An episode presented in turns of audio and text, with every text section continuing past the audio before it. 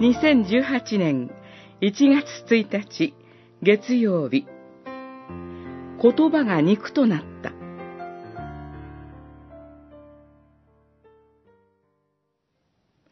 言葉は肉となって私たちの間に宿られた。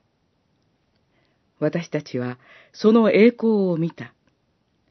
それは父の一人子としての栄光であって、恵みと真理とに満ちていた。私たちは皆、この方の満ち溢れる豊かさの中から、恵みの上に、さらに恵みを受けた。ヨハネによる福音書、一章十四節から十六節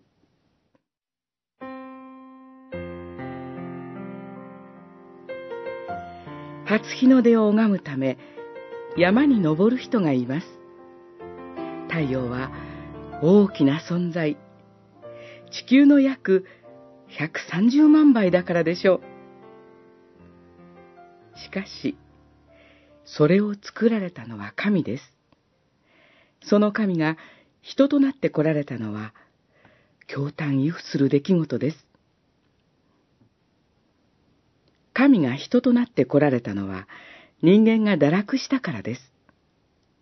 人は今日も神から与えられた自由の行使を誤り、罪と悲惨の中に生きています。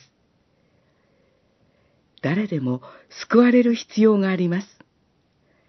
神はこれをまず、立法によって明らかにされました。立法も恵みであり、神の愛が明かしされています。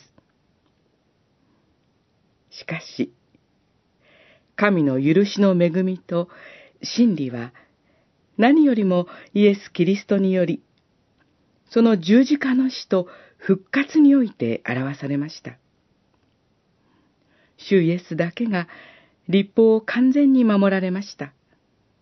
そして、私たちに代わって、立法の呪いをその魂と肉体において引き受けてくださいました。